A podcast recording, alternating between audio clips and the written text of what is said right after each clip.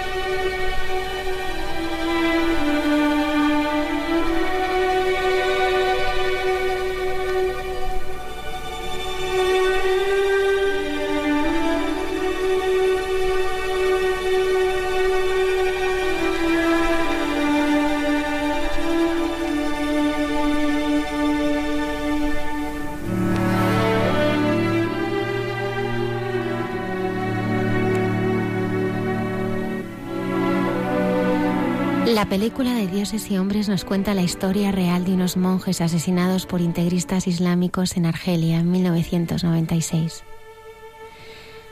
Los monjes, desde su monasterio instalado en el monte Atlas, llevan años sirviendo a sus vecinos de religión musulmana y ortodoxa que les quieren, les respetan y les necesitan. Por ello, cuando ante la amenaza de muerte los religiosos se plantean si abandonar o no el lugar, una vecina les dice, nosotros somos los pájaros y vosotros sois las ramas. Si os vais, no nos queda nada. Este diálogo que os cuento me lleva a pensar sobre nuestro ser, sobre nuestro ser pájaros y nuestro ser ramas. Resulta que somos pájaros podemos volar.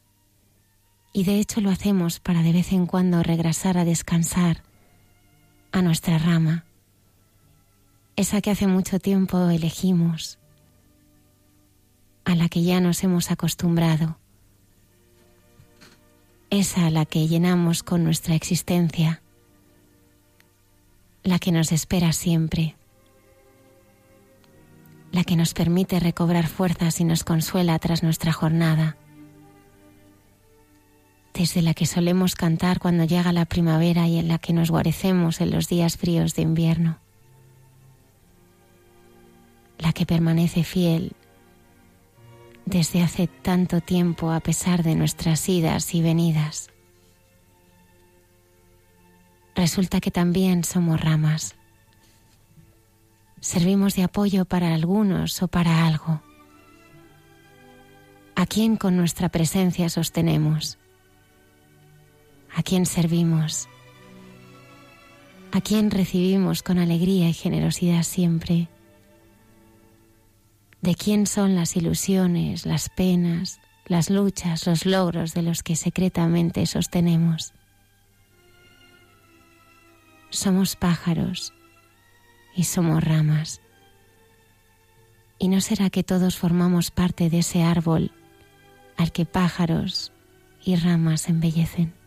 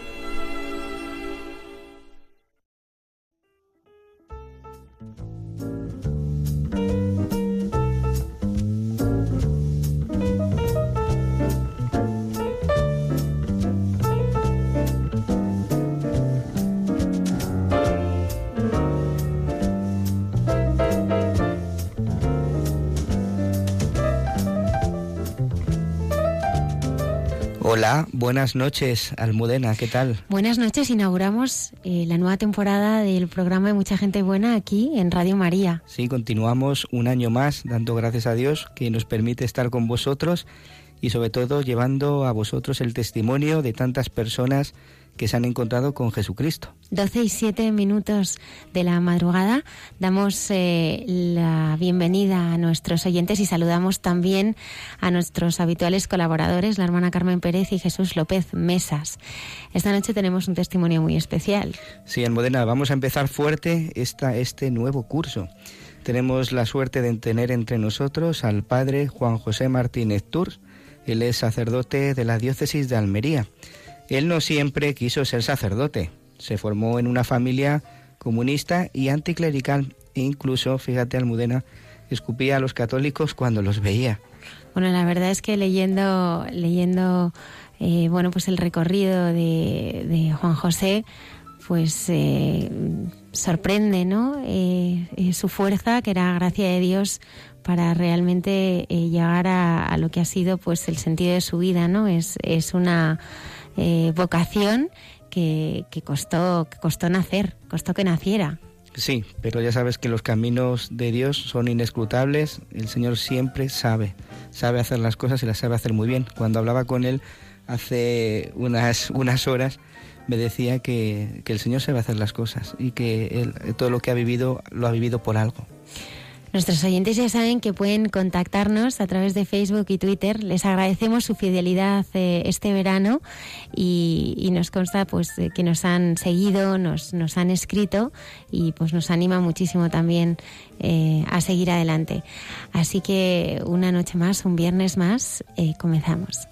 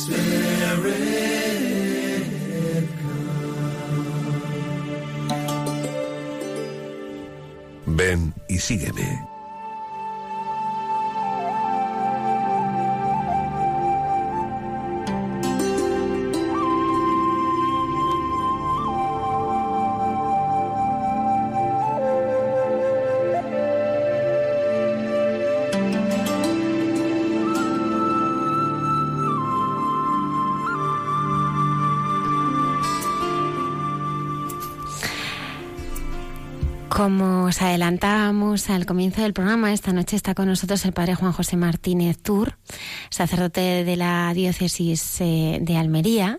Él no siempre quiso ser sacerdote, eh, se formó en una familia comunista y totalmente anticlerical, e incluso escupía a los católicos cuando les veía. Pero, pero su vida cambió cuando conoció al Señor. Buenas noches, Juan José. Muy buenas noches a todos, un placer escucharos. Nos gustaría empezar esta entrevista. Eh, si pudieras resumir tu vida en, en una frase, ¿cuál escogerías? Pues eh, seguramente diría que ha sido todo un, un absoluto milagro. Así, hay mucha gente que piensa que, que Dios no hace milagros. yo, yo, doy fe, doy fe de que sí, de que, de que todo es un, un milagro, de que el Señor actúa como quiere, cuando quiere y como quiere. Mm. ¿Cómo era Juan José de pequeño? ¿Cómo, cómo era el ambiente familiar en el que tú creciste? Eh, ¿Cómo era tu entorno, Juan José? Bueno, una, una infancia totalmente eh, normal, amigos y tal, eh, gracias a Dios buen estudiante, pero sí es cierto que en casa yo no, eh, no vivía absolutamente nada de la fe. Eh, de hecho, eh, eh, fui el primer alumno que inauguró la alternativa a la religión, a, a, ética, en el colegio. Todo el mundo en, en, mi colegio en el año 86, 87, todo el mundo daba religión católica, menos yo, menos yo. Así que, que en eso sí es cierto que era un poquito, era el rarito del cole. ¿Cómo, cómo es la vida? Eh, estábamos hablando antes de que te formaste en una familia eh, comunista ¿no? y, y, anticlerical. Imagino que, que no es una vida, una, vivir en una familia fácil ¿no? en ese aspecto. ¿Cómo es la vida en relación con la religión de una familia así? Bueno, eh, eh, realmente todas las familias tienen sus peculiaridades, es cierto. Lo que pasa es que es cierto que yo lo que mamé en casa era pues que Dios no existía, que Dios era un, un cuento para tontos, así de claro, que Dios era un cuento para tontos, para gente débil, un poquito lo que lo que algún algunos ideólogos eh, incluso siguen enseñando al día de hoy, ¿no?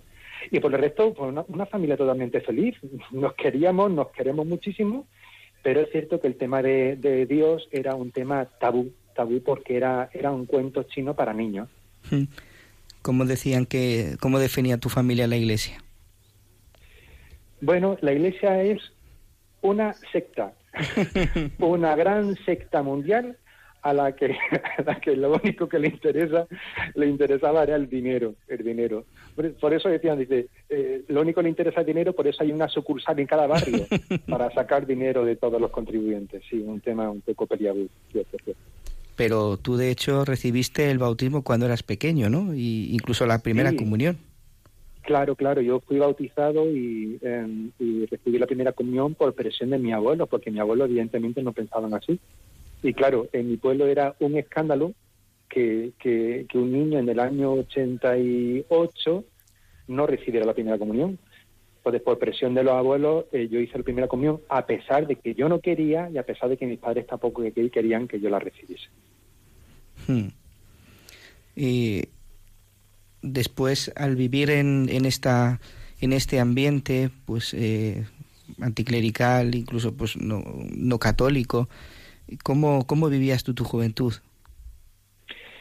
Pues bien, bien, o yo creía vivirla bien. Es decir, muchas veces cuando uno llega a la adolescencia, las fiestas, las marchas, el botellón, que yo, yo creo son soy de las primeras promociones que empezaron con el botellón, etcétera. Aunque yo es cierto que ciertamente yo nunca abusé del alcohol, pero eh, bien, yo quería ser feliz, quería ser feliz, estaba absolutamente convencido de que era feliz con la fiesta y con los amigos. Pero pasó el tiempo y hasta que descubrí a alguien especial, ese alguien con mayúscula, me di cuenta que la felicidad auténtica no venía de la fiesta, sino que la felicidad auténtica venía de otro sitio, de otra persona, con P mayúscula, capaz de, de llenar mi corazón. Eh, Juan José, ¿cómo, ¿cómo comienza el proceso de, de, cambio? ¿no? Porque tú escupías a los niños cuando iban a misa los domingos. Sí, sí, sí. sí. Los domingos por la mañana, mi familia vive en un tercero, los, los, domingos por la mañana, mm, a la hora que yo sabía que mis amigos pasaban por la calle para ir a la iglesia, pues me asomaba todos los domingos por la mañana a escupirle desde el balcón, a decirle que la iglesia era una cesta, que los curas eran unos puntos suspensivos, que las monjas eran unos puntos suspensivos, que la iglesia lo único que le interesaba era comer el coco, lo único que quería era el dinero de la gente, etcétera, etcétera, etcétera. Y así me tiré domingo y domingo y domingo y domingo y domingo. O sea que yo no, no solamente es que no creyese en Dios, sino que yo era, bueno, era un auténtico eh, radical, era un auténtico radical. Sí, sí, así era. Y, ¿Y tú cuando entrabas en una iglesia, qué, qué veías? ¿Qué, ¿Qué, te parecía que pasaba ahí? No, yo no entraba. Ah, no entrabas. Entraba. Sabía, no, no, no, no, no. Yo sabía dónde estaba, pero yo no entraba absolutamente para nada. Veía el edificio por fuera y muy bien, pues aquí van los tontos de los cristianos a hacer sus, sus tonterías aquí con el cura ese. Pero ya está, en plan, eh, sí, realmente yo ahora, ahora me miro, doy gracias a Dios por todo lo ocurrido, ¿no? Pero digo, madre mía, vaya, vaya tío, vaya tío. Sí, sí, así era, así era el asunto. ¿Y cómo empieza el Señor a aparecer en tu vida? Pues bien, fíjate, eh, fue el tercer el tercer jueves del mes de febrero del 95. Un grupo de amigos de, del instituto me invitaron a un grupo de oración a la, a la parroquia. Yo dije evidentemente que no iba a ir porque eso era una secta, porque la iglesia tal y cual y cual, los curas tal y cual y cual. Estuvieron mes insistiéndome y al mes para que se callaran y me dejaran en paz, le dije, vale, voy una sola vez a vuestra iglesia y me dejáis en paz. Y así, y así, así hice. Fui y bueno, me encontré, siempre lo recordaré, me encontré a, a, todo mi grupo de amigos sentado en, en corro, tocando la guitarra, cantando, y todo, yo me daba cuenta que todos miraban hacia al fondo de la iglesia donde había una caja dorada. ¿Cómo es eso de la caja dorada?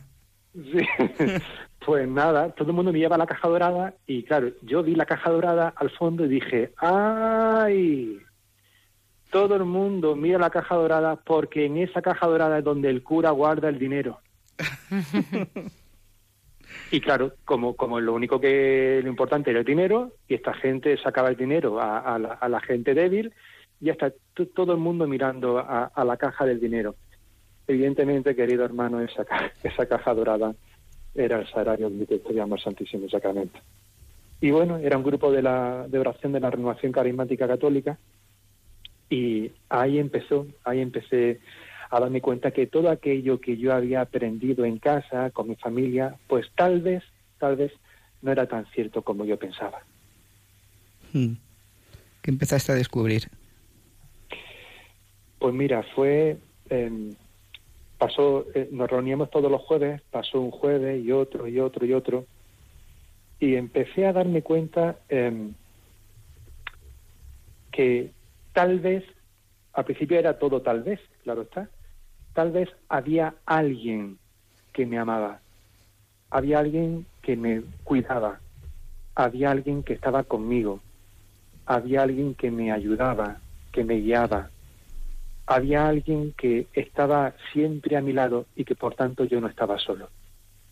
Y ese alguien evidentemente era, era el Señor. Y fue todo un proceso lento. Esto no fue una conversión um, de la noche a la mañana. Mm. Fue un proceso en el que, en el, que el Señor se, se me dejó ver y empezó a, a bueno a, a descubrirse delante de mí poco a poco. A través de su amor descubrí, poco a poco fui descubriendo que el Señor me amaba, que me sentía querido que me sentía amado por el Señor. Juan José, vamos a detenernos ahí, ¿no? Porque a mí, mm, yo siempre lo digo, ¿no? Que después de, tanto tiempo haciendo el programa, y cada viernes me parece un milagro, ¿no? El milagro de, la vocación, ¿no? En este mundo que vivimos, pues que realmente, eh, pues una persona como tú lo deje todo para, para, para seguir la llamada, ¿no? De, Jesucristo. Y, y otra cosa que mencionas es que también yo creo que pues todas las personas pues tienen una necesidad tremenda, ¿no? De sentirse amados, ¿no? Pero con un amor, un amor en libertad, en dignidad, en verdad, ¿no? Y ese es el amor y el camino que presenta Jesucristo, ¿no? Entonces, ¿cómo, cómo experimentas eh, ese amor que lo, que lo, que lo cambia ¿no? todo, ¿no? Y que además eh, conoces de la nada, ¿no? Porque sin haber sido educado en la fe, sin haber, pues, no sé, tenido una familia que te haya transmitido, pues, esa fe, tú lo experimentas en propia carne, mm, bueno, pues por esas palabras del Evangelio, ¿no? Mira que estoy a la puerta y llamo, ¿no? Sí, sí, sí. ¿Cómo es, cómo lo vas experimentando?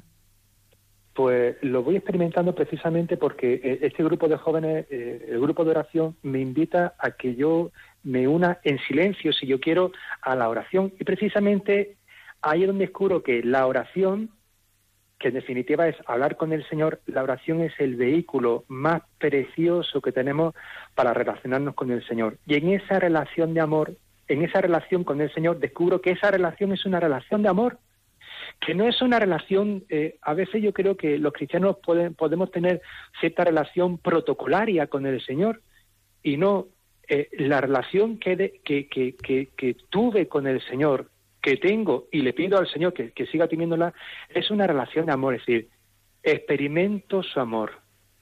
Él me da su amor y yo le respondo con mi amor.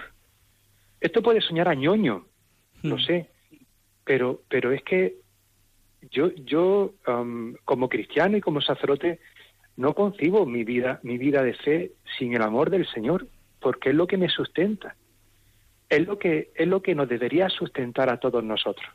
Cuando hay momento de dificultad, cuando hay momento de sufrimiento, cuando hay momento de, de, de, de pasarlo mal, agarrarte al Señor, que es el que te ama con locura hasta el final, esa, esa, ese es el consuelo, el consuelo. Pero no consuelo em, psicológico como yo pensaba. Dios no es una, una, una solución psicológica para los débiles. No, Dios no es eso, no es un recurso psicológico. Dios es mucho más que eso. Dios es amor, amor puro. Y ese amor, eh, Él nos ofrece la, la, posibilidad de que nosotros podamos experimentarlo en el día a día, en el día a día, en el momento en que nosotros nos sintonizamos con Él. En ese momento Él derrama su amor sobre cada uno de nosotros. Está con nosotros también el padre Javier Mairata, quiere hacerte alguna pregunta. Hola, padre Juan José. Eh, Muy buena.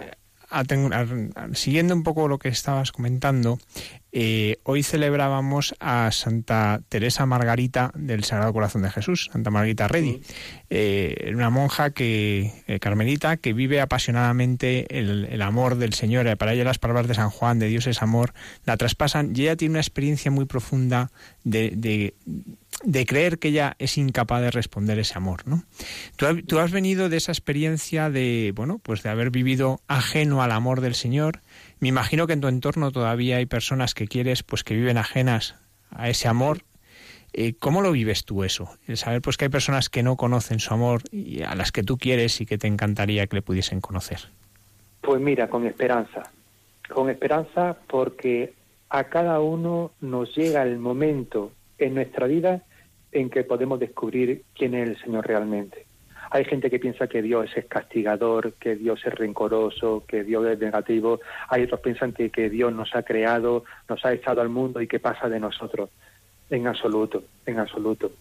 Eh, hay muchos, incluso me atrevería a decir, hay muchos cristianos que tal vez, tal vez, no han experimentado el auténtico amor del Señor el sentirte acompañado, el sentirte guiado, el saber que no vas solo caminando, que hay alguien que siempre te escucha, ¿no?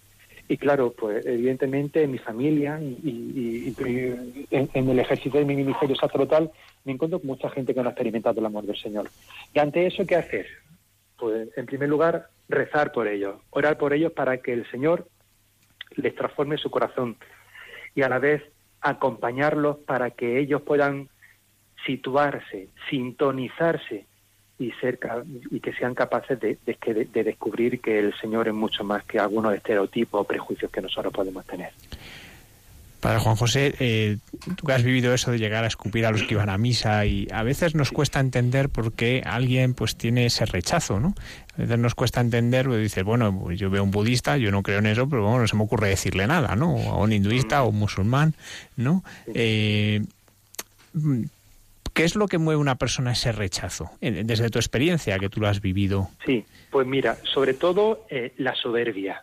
Yo me creía em, con mm, poseedor de la verdad, poseedor de la verdad. Dios no existe, es un engañabobo, es un cuento para tontos y esta gente es tonta porque está engañada. Y como es tonta y está engañada, desde mi soberbia y desde mi intolerancia, pues tengo que meterme con ellos para que descubran que, se, que están equivocados, que viven una, eh, una mentira, viven en una vida que es mentira, ¿no? Por eso cuando ahora como sacerdote me insultan, eh, eh, no, me han llegado, no me han llegado a escupir todavía, pero por la calle alguna vez sí me han insultado, yo me río, me río porque sé cómo, cómo sé lo que piensan, sé cómo sienten, ¿no? Y en el fondo, aunque muchas veces nos creamos todos iguales y defendemos y defendamos la, eh, igualdad y el, el estado de bienestar social y la pluralidad y la democracia, eh, todos estos valores que son absolutamente fundamentales, en el fondo todo eso igual sirve de poco si no somos conscientes en nuestro corazón de que tenemos que respetar a aquel que piensa de forma distinta, ¿no? Y que la soberbia y que la intolerancia tal vez no son ningún camino hacia el diálogo. Eh, padre Juan José, hasta llegar a ser sacerdote eh, tuviste pues un, un calvario, ¿no? Y tu padre incluso llegó a pegarte. Sí, de hecho, eh, eh, bueno, yo eh, con 15 años eh, empiezo a descubrir al Señor y dos años más tarde, con 17, eh, un sábado por la noche, le digo a mi padre, eh, papá, quiero comentarte una cosilla. Me dice, padre, ¿qué, qué pasa? Digo, pues em, que, que quiero ser cura. Claro, pues yo ahora me río, ahora me río, pero imaginaros lo que fue eh, en la situación familiar en la que yo me encontraba, situación de, de familiar eh, que nos queríamos todos, pero donde el tema de la intolerancia religiosa y el anticlericalismo se vivía a flor de piel, ¿no? Eh, como de repente un hijo le dice al padre que quiero ser cura. Bueno, pues esa noche fue muy dura, muy dura para mí, porque efectivamente, bueno, pues eh, mi padre llegó a levantarme la mano, me insultó, me insultó y mientras él me estaba insultando y me estaba echando la bronca del siglo, yo en mi adentro estaba rezando, nada te turbe, nada te espante, quien a Dios tiene nada le falta, nada te turbe, nada te espante, solo Dios bate, continuamente, continuamente, continuamente, continuamente. Cuando mi padre ya eh, tenía la mano hinchada, me levanté y le di un beso en la mejilla. Y le dije, papá, sabía que no lo iba a entender, pero también sé que algún día espero, espero que cambie de opinión.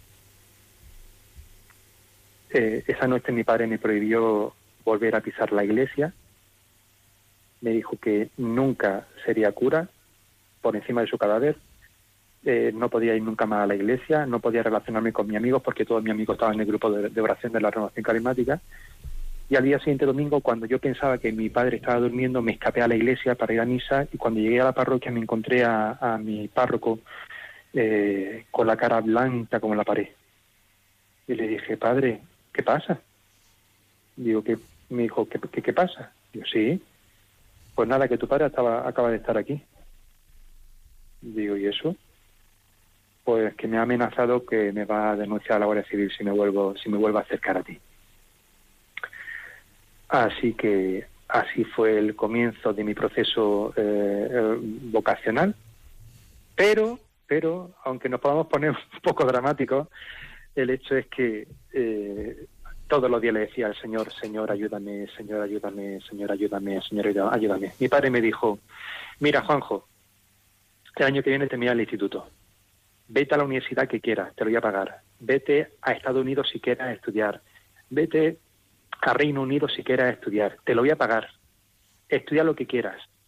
Pero tú nunca vas a entrar en el sitio ese de los curas, del seminario. Y bueno, así fue, así fue. Tuve que empezar otra carrera y por ahí fue el asunto, por ahí fue el asunto. Hace poco leía un artículo que, que publicaste o que publicaron acerca de tu testimonio que nos te estás contando en este momento y ponía eh, soy feliz por la historia vivida. Son palabras tuyas, ¿no? Eh, Se puede ser feliz en medio de este sufrimiento, de este calvario? ¿Cómo viviste? Pues sí, sí se puede ser feliz por una sencillísima razón, porque yo no estaba solo, no estaba solo.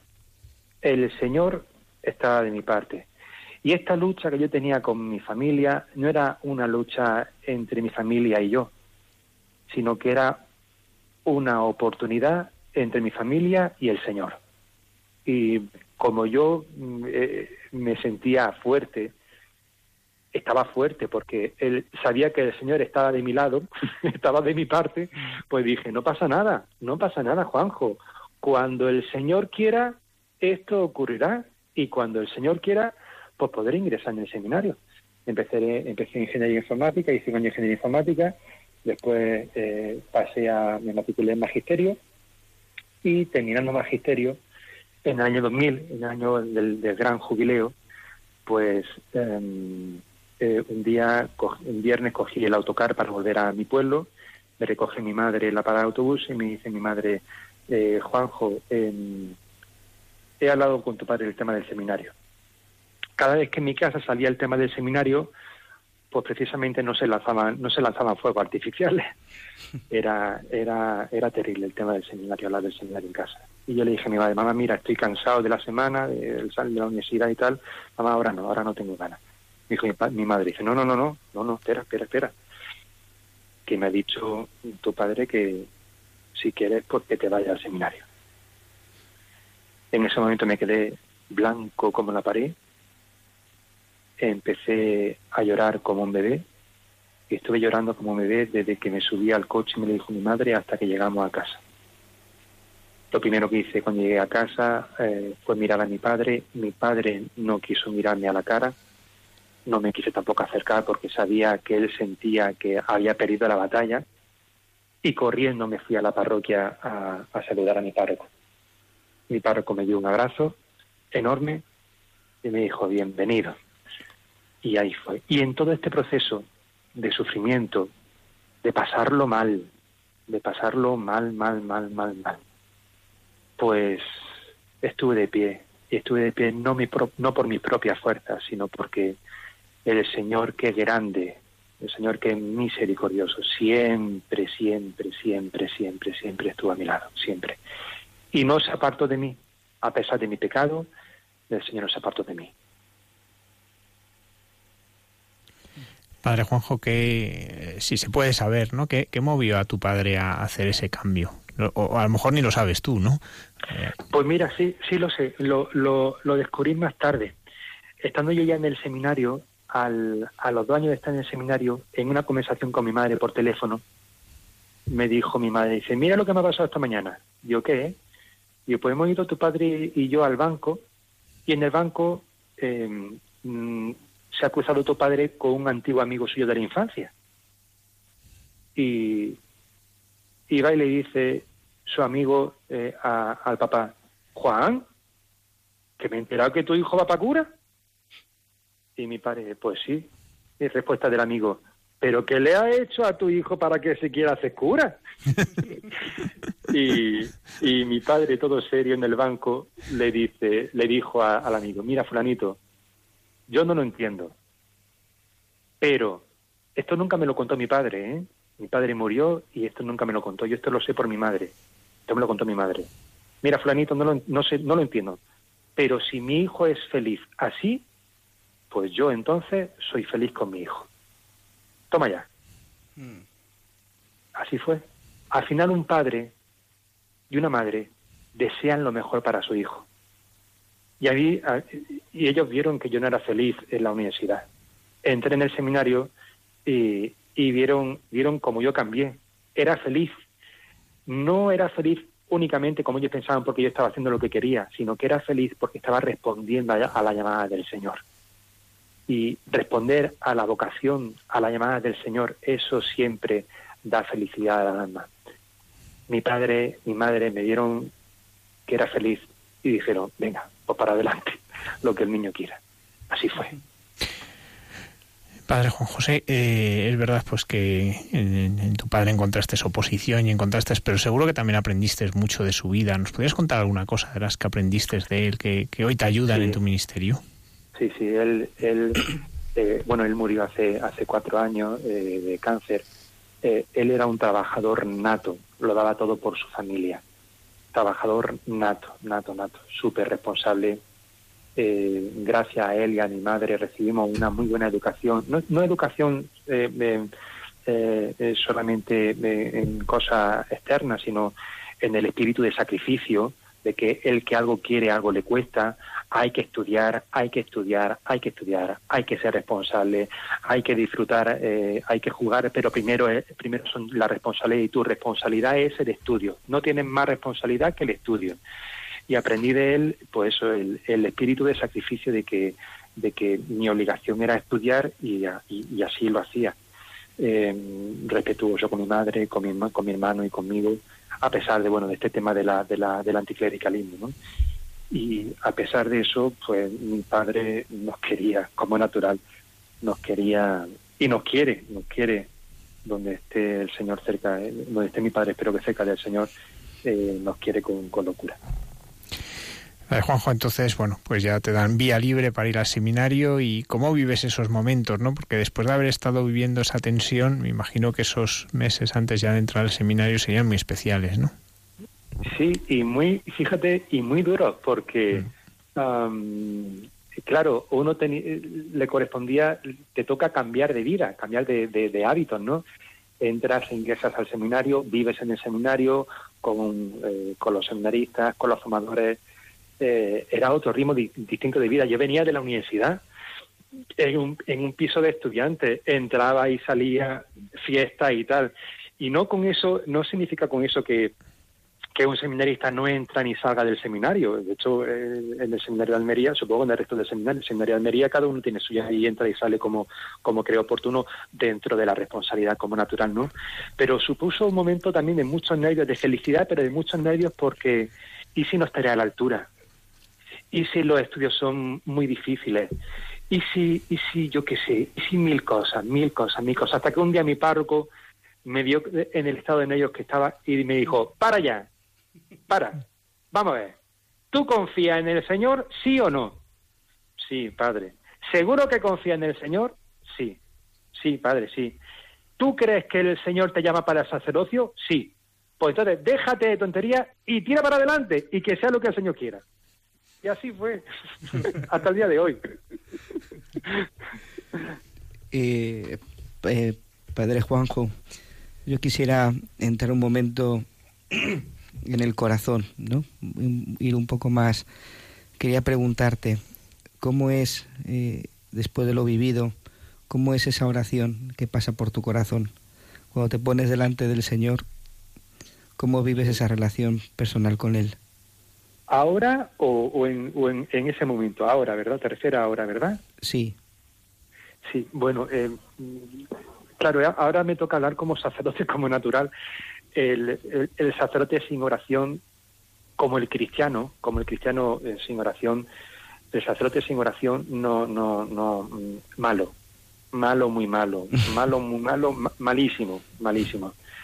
Porque la oración y la vida sacramental, la Eucaristía, la confesión, sostienen al cristiano. Y si la oración y la lectura de la palabra de Dios, la Eucaristía y la confesión sostienen al cristiano, ¿cuánto, no, cuánto más sostendrán al sacerdote?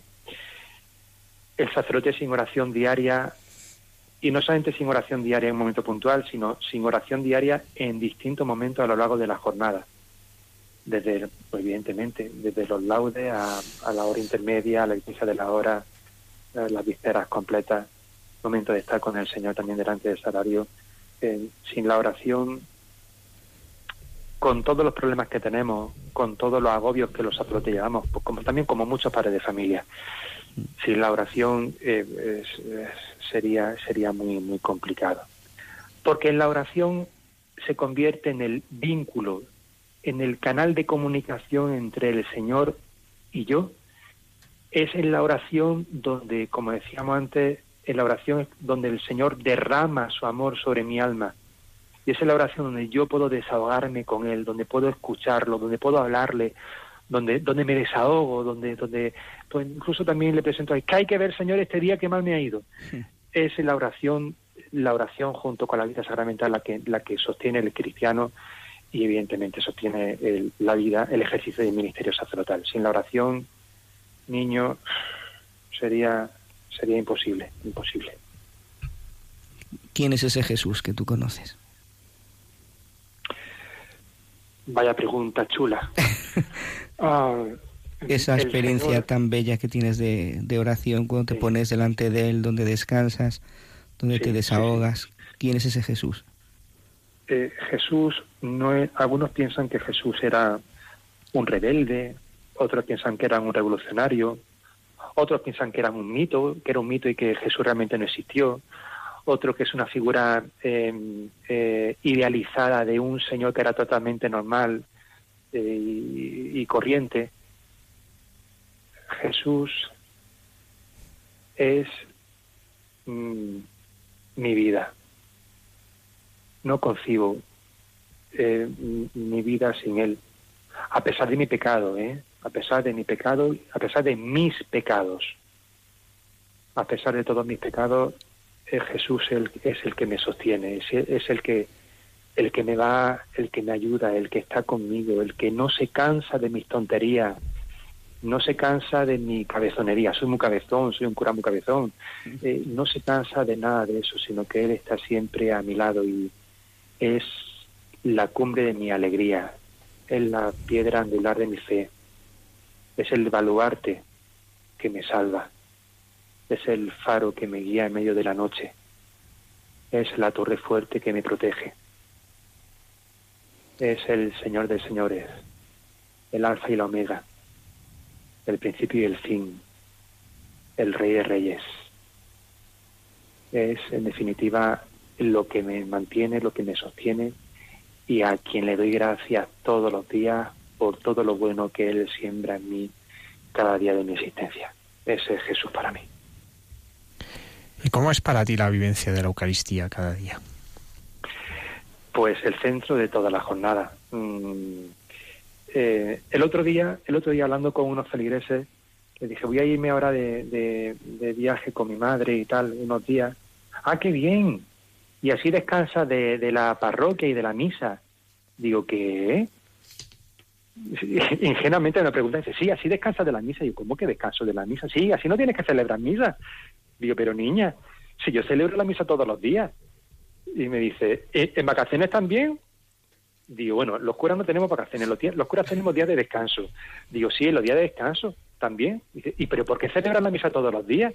Digo, escucha, digo, pues celebro la misa todos los días porque es mi alimento, porque sin sin la Eucaristía diaria, mi alma se seca, mi espíritu pierde vida, porque la Eucaristía, que es el encuentro con el Señor resucitado, sacramentado, la Eucaristía es la que me, me, me, recarga las pilas, igual que todos nosotros ponemos por la noche y recargamos el móvil durante la noche con la batería, pues la Eucaristía es la que me recarga las pilas, pero la Eucaristía no como un rito, la Eucaristía es mucho más que un rito, la Eucaristía es un encuentro vivo y amoroso con el Señor Jesús.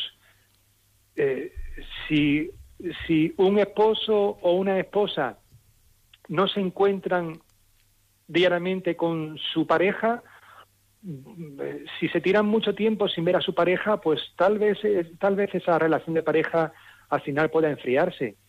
Pues eh, yo creo que estoy absolutamente igual, eh, entendiendo que mi relación con el Señor, que nuestra relación con el Señor, que la relación del cristiano con el Señor es una relación de amor, la Eucaristía es el culmen de ese amor, por encima del rito, por encima de las normas litúrgicas, que son absolutamente fundamentales, como natural. La Eucaristía es el momento de, el momento de, de encontrarte con el Señor que te quiere con locura y que ha dado su vida por ti en la cruz. Eso es la Eucaristía, momento de amor, momento de encuentro con el Señor. Y por tanto, y por tanto un momento central en la vida del cristiano y, desde luego en, mi vida, eh, eh, mi jornada no empieza por la mañana y termina por la noche. Mi jornada empieza con la celebración de la Eucaristía por la tarde porque es el mi sustento, es el que la celebración de la misa, el encuentro con el Señor es el que me empuja para seguir caminando.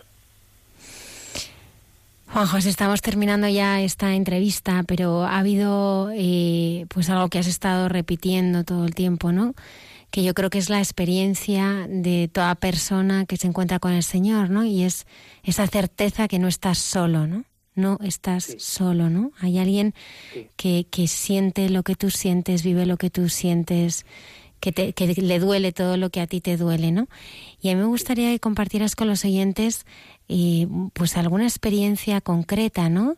Eh, de algún momento en el que tú hayas sentido al Señor que realmente eh, salía a tu encuentro, ¿no? porque yo creo que esa es la diferencia, eh, eh, bueno, pues oír hablar del Señor y realmente experimentar, ¿no? Su presencia, ¿no? Su, pues eh, es Cristo, ¿no? Que, pasa, ¿no? ¿En qué momentos el Señor, pues durante el día o en algún momento especial de tu vida, ha salido a tu encuentro? Pues mira, recuerdo con, con miedo, recuerdo con miedo una experiencia que tuve en mi primera parroquia eh, me dirigía a, a, otro pueblecito a celebrar la Eucaristía y la, la, carretera desde mi parroquia donde yo vivía al pueblecito era, una, era un, un camino de tierra. Y eh, el camino de tierra iba por un acantilado, una montaña altísima y un acantilado. A, mano izquierda tenía la montaña y a mano derecha tenía el, precipicio. Y eh, el camino sin asfaltar yo iba con mi coche eh, y nada, yo iba tal vez no, tal vez yo no iba demasiado lento, todo hay que decirlo, todo hay que decirlo, igual yo no iba demasiado lento. Eh, por el carril solamente eh, cabía un solo coche, no cabían dos coches en el, en el doble sentido, un solo coche. Tomé una curva y al tomar una curva me encontré a 10 metros una ambulancia que iba en dirección contraria a mí corriendo por algún tipo de urgencia. La ambulancia iba en, el en, la parte interior del carril, la que pegaba a la, a la montaña, y yo iba por la parte eh, externa, pegado al precipicio. Para no estamparme contra la ambulancia, tuve que pegar un volantazo. Eh, la ambulancia pasó, la ambulancia se cruzó y yo me crucé. Cuando, se, cuando nos cruzamos los dos, Em, paramos en seco, frenamos, me giré hacia atrás y dije, Señor, pero ¿cómo hemos podido cruzar los dos vehículos si no había espacio? No había espacio, señores. No había espacio para que los dos vehículos pudieran cruzar. Le pregunté si estaba bien, él iba muy acelerado porque tenía urgencia. Sí, sí, padre, ¿está usted bien? Sí, sí, no te preocupes, eh, estoy bien. Y en ese momento dije, Señor, gracias. Gracias porque en Almería estamos poco oscuras. Gracias. Porque no quedaba más remedio de que el Señor me salvara mi vida. Yo todavía no sé cómo no me estampé con la ambulancia o cómo no me caí por el precipicio. Lo único que sé es que los dos vehículos se pudieron cruzar, yo no me caí por el precipicio, y en ese momento supe que el Señor cogió mi volante y con el volante dio el ángulo exacto, el volantazo exacto para que yo no me desplomase por el acantilado. Y sigo vivo, aquí estoy, aquí estoy. Fue una de esas experiencias en las que dije, Señor, gracias. Después hay gente que piensa y dice que, que Dios no hace milagros. Señor, gracias, gracias, gracias, porque esto lo has hecho tú. Amén. Padre Juan José Martínez Tour, sacerdote de la Diócesis de Almería, muchísimas gracias por haber estado esta noche aquí en Radio María, acompañándonos y, contando eh, este que es tu testimonio, que es, eh, es un testimonio que es en sí un, un milagro, ¿no? Un milagro de, del amor de Dios, eh, del amor de Dios en, en tu vida. Muchísimas gracias. Un placer a todos vosotros y mi bendición para todos vosotros y para todos los que nos escuchan a través de Radio María. Que el Señor os bendiga y os guarde por siempre y para siempre. Amén. Gracias, Padre. Muchas gracias. Adiós.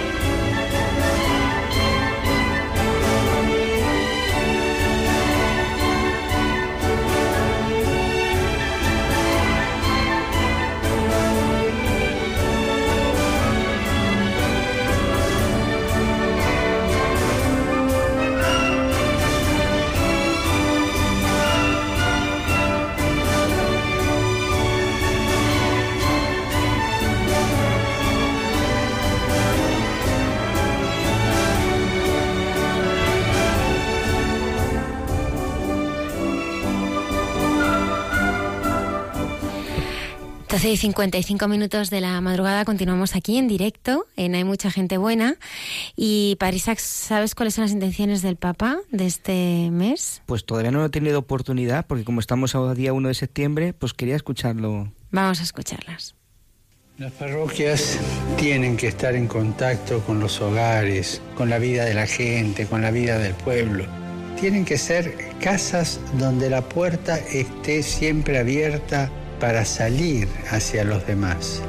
Y es importante que la salida siga una clara propuesta de fe. Se trata de abrir las puertas y dejar que Jesús salga afuera con toda la alegría de su mensaje.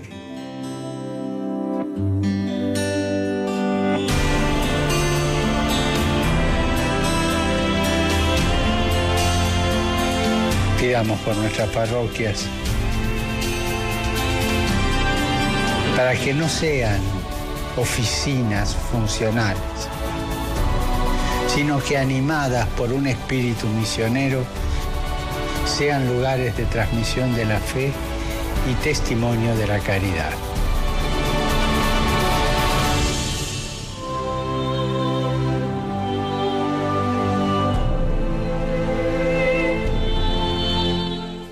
Bueno, ¿cuántas de las personas que nos están oyendo eh, colaboran, eh, ayudan y también entregan su vida día a día en una parroquia. Me gustaría que el padre Javier y el padre Isaac compartieran eh, su experiencia como, como párrocos en una, en una parroquia. Me mira el padre Isaac porque dentro de nada pues será párroco ya de, de su parroquia.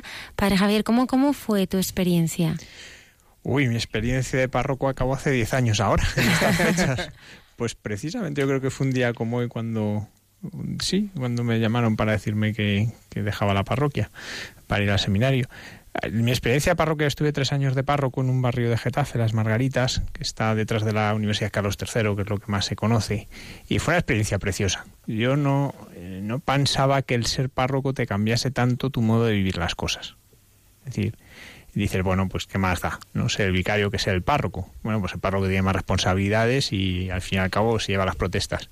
Pero no es eso, es en el fondo es una cuestión del corazón, ¿no? De cuando experimentas que todo un pueblo se, te ha sido encomendado, que el Señor te da para que cuides a una serie de personas, no solo los que van a la iglesia, porque claro, tu parroquia la forman no solo los que van a la parroquia, que suelen ser un número pequeño del barrio, sino un barrio entero con gente de distintas religiones, gente que no cree, personas que eh, son indiferentes. Y yo mi parroquia, cuando llegué, pues eh, para mí era un mundo, ¿no? O sea, bueno, yo de hecho, lo, puedo contar, cuando me dijeron que iba a ser párroco me puse hasta malo, ¿eh? O sea que... Uy, esto se me quedaba muy grande, ¿no? Decía, pero que, soy muy joven, que, que llevo un poco tiempo de sacerdote, pues llevaba tres años, pero es verdad que fue una experiencia muy gozosa. Pues al principio con muchos miedos y muchas dificultades de, pues eso de no saber, pero luego vas encontrando pues cómo Dios te va ayudando a vivir esa experiencia, ¿no? O sea, yo cuando llegué la primera cosa que tuve que hacer fue poner el cristal porque habían roto el cristal para entrar a robar, ¿no? dije, bueno, vaya dónde he venido. Luego nunca más pasó nada, ¿eh? O sea que eh, pasaron muchas cosas, pero buenas. Y, hay momentos pues que te marcan muchísimo. ¿Algunos de ellos? Pues yo recuerdo varios. Yo recuerdo varios. Yo recuerdo especialmente el primer jueves santo, el lavar los pies de la gente, ¿no? del grupito que lave los pies, porque como era esa conciencia, ¿no? De que ese, eso era lo que yo eh, estaba llamado a hacer, ¿no? A, a, lavar los pies de, de ese pueblo, ¿no? esos pies ensuciados por la, el polvo del camino y que en aquellos que estaban, pues que serían 12 me imagino, pues estaban representado un montón de gente, ¿no? Recuerdo muy bien otro momento que fue cuando llevamos a la Virgen Peregrina de Fátima. Es algo que nunca se había hecho en la parroquia, que muchos dudaban que fuese a dar ningún resultado y que fue desbordante. No, nunca habíamos visto tantísimas personas en la iglesia. Eh, abríamos a las 7 de la mañana, cerrábamos a las 11 de la noche.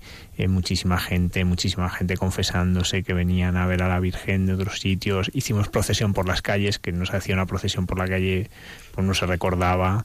Eh, mucha gente se volcó. en ese sentido, cuando el Papa dice pues que, que saquemos a Jesús a la calle, ¿no? la parroquia es la casa de Dios entre la gente pero la gente sale de su casa, es donde se encuentra, pues eh, el salir fue una experiencia muy muy gozosa. Y luego, claro, recuerdas a montones de personas, ¿no? Yo recuerdo muy especialmente a Antonio. Antonio era un hombre, y digo un hombre porque era mayor que yo, que era síndrome de Down y que ayudaba en misa, ¿no? Él se ponía su, su alba y ayudaba en misa, y ayudaba muy bien y con mucha gracia.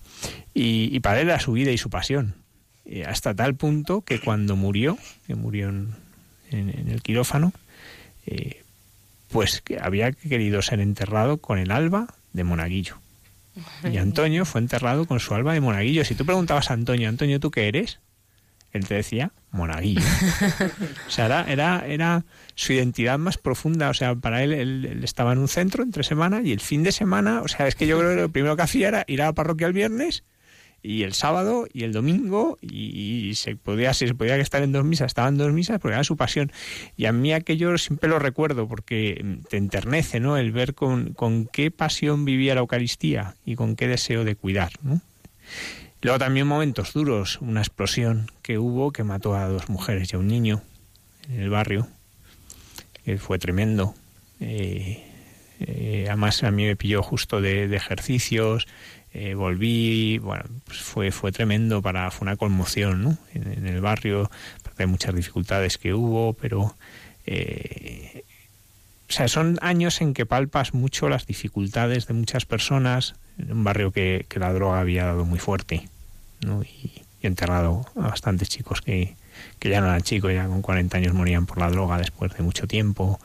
Eh, bueno, pues que te acercas al drama de las personas, ¿no? Y que en el fondo eso es lo que ha venido a hacer el Señor, ¿no? A cargar con todo eso y, y, sabes que lo hace también a través de ti, ¿no? Pero bueno, podría contar y contar y contar y contar, ¿no? Porque, pues claro, son tres años de, de verdad de gozo, ¿eh? Yo, yo los viví con, con verdadero gozo. Padre Isaac, ¿y cómo es tu experiencia? Bueno, pues para Padre Javier, si te sirve de consuelo, yo estuve también tres días sin dormir. Me lo creo. Pues bueno, yo la verdad que no tengo la experiencia de párroco como el Padre Javier. Yo, eh, mi nombramiento fue el 1 de julio.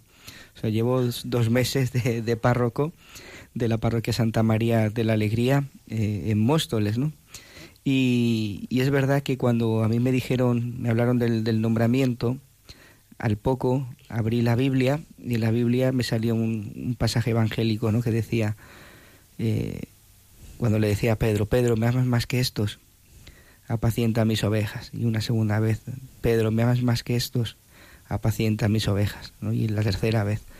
Y a mí me venía a la cabeza, pues, eh, pues precisamente, pues cómo el Señor se ha fiado de mí para darme una parroquia de 25.000 habitantes casi recién ordenado, ¿no? Con nueve años de ministerio, ¿no?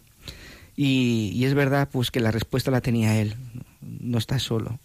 El Señor es el que te va, yo soy el que te va a ayudar a llevar esta parroquia. Y bueno, pues en mi corazón, pues hay muchos deseos, ¿no? Para esta nueva etapa de mi vida que comienza, que es verdad que te cambia absolutamente todo, la forma de pensar, la forma de vivir porque no solamente como decía el padre Javier, ahora ya las dificultades ya no puedo decir, no eso al párroco, el párroco soy yo, ¿no? Y tengo que tomar yo las decisiones.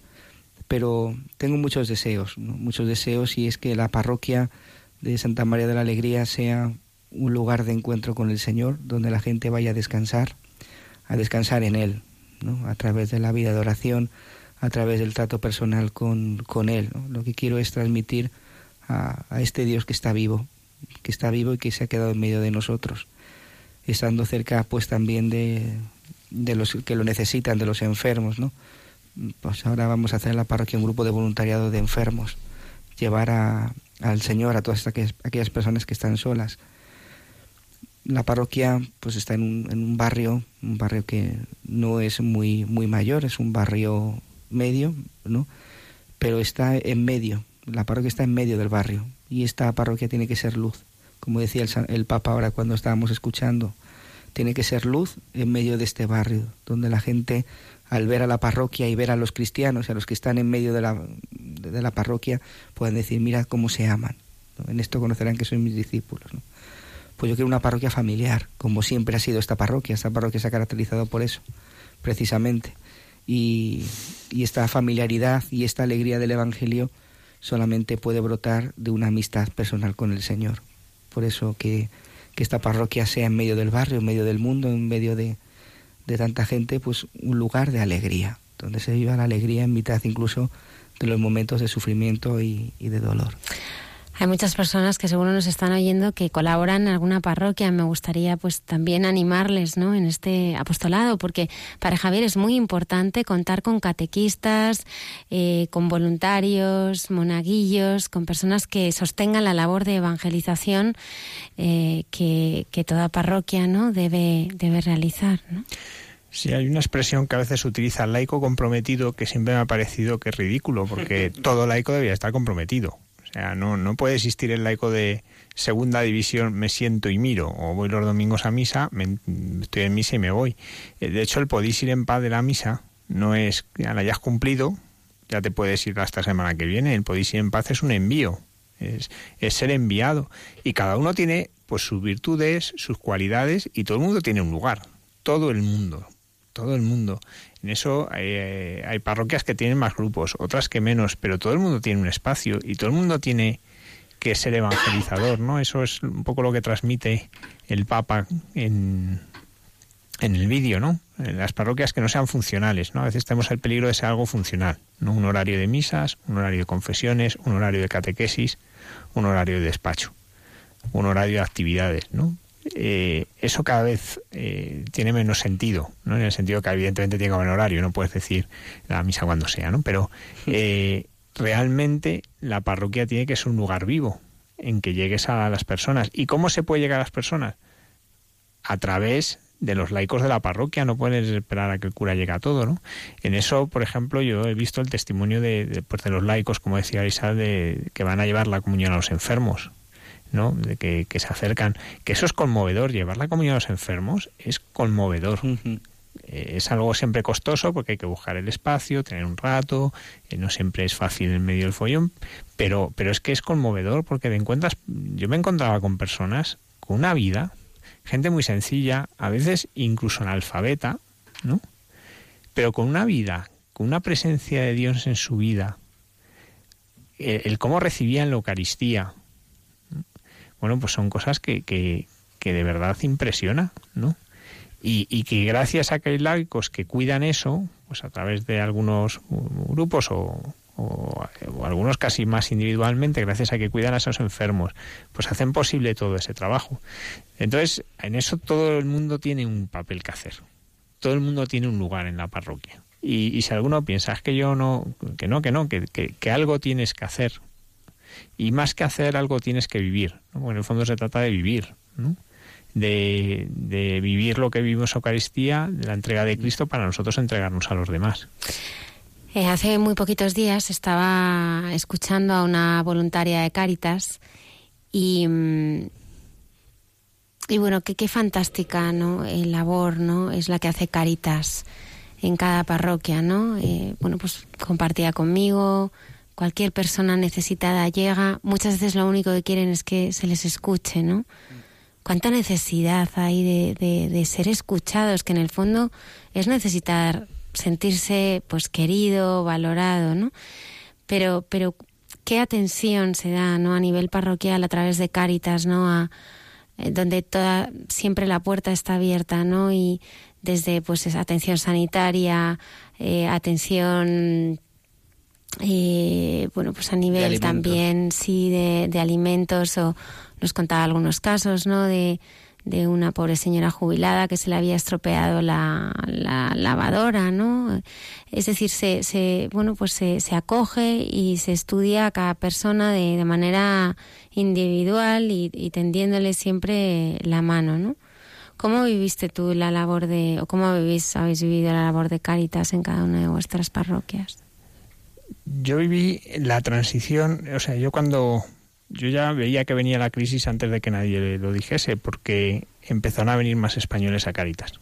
Yo en la Cáritas eran sobre todo inmigrantes y dos españoles que eran situaciones de largos años, ¿no? De repente empiezan a llegar a venir españoles que empiezan a quedarse en paro, que empiezan los problemas. Y es verdad que, que en eso eh, los hijos mimados de la parroquia son los que van a Cáritas deben ser los que van a Cáritas. Y no debe ser una cosa solo de los de Cáritas, ¿no? de los voluntarios de Cáritas, que son excepcionales, eso más en todas las parroquias, sino que tiene que ser una responsabilidad de toda la parroquia, porque son los necesitados, son los que más necesitados están. Y, y como decías, no solo de una ayuda material, que también, sino también de ser escuchados, de ser atendidos, de ser mirados con respeto y dignidad. Es decir, que muchas veces el que llega allí viene de ser maltratado por las instituciones, de ser mirado mal, de haberse quedado al margen, ¿no? Y, las, la caritas de una parroquia, las caritas tienen que ser ese espacio donde uno encuentra esa acogida que es la acogida del Señor, ¿no? Que es la acogida del Señor que acoge a todos. Porque además allí a nadie se le pregunta si cree o no cree, a nadie se le pide si vive, vienes a misa o no vienes. De hecho, buena parte de los que venían a mi parroquia eran de otros credos, ¿no? Pero esa acogida del Señor, ¿no? Esa, esa mirada que, que, mira con dignidad, que no te mira como un descartado, ¿no? Como alguien que está fuera. Y eso educa, ¿no? Es verdad, pues que luego en todo esto pues hay debate, hay que evitar que nos engañen, hay que decir, hay, hay que buscar maneras, ¿no? Para, para que esa caridad, además de afectiva, sea efectiva. Pues claro, pero no podemos ahogarla en normas, en estadísticas, en, sino que, lo que prima es esa acogida. Y, esa acogida tiene rostros, que son los voluntarios, fundamentalmente, que, es un privilegio, ¿no?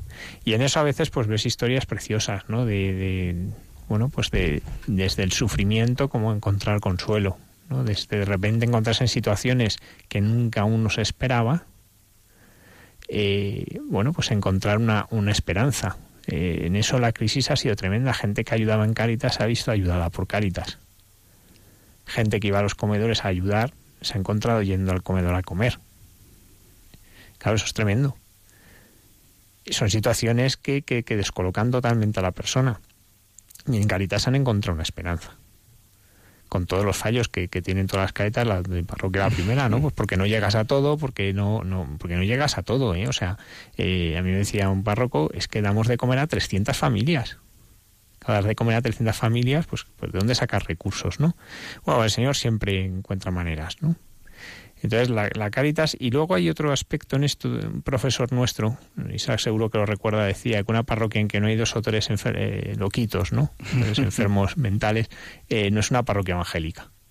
No decía, o sea, si en tu parroquia no hay dos o tres que son enfermos mentales, que van allí, que son el loquito, que son, es porque, porque no es evangélica, porque ¿dónde si no van a encontrar una acogida a estas personas?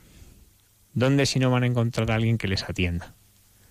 dónde van a encontrar eh, alguien que les escuche.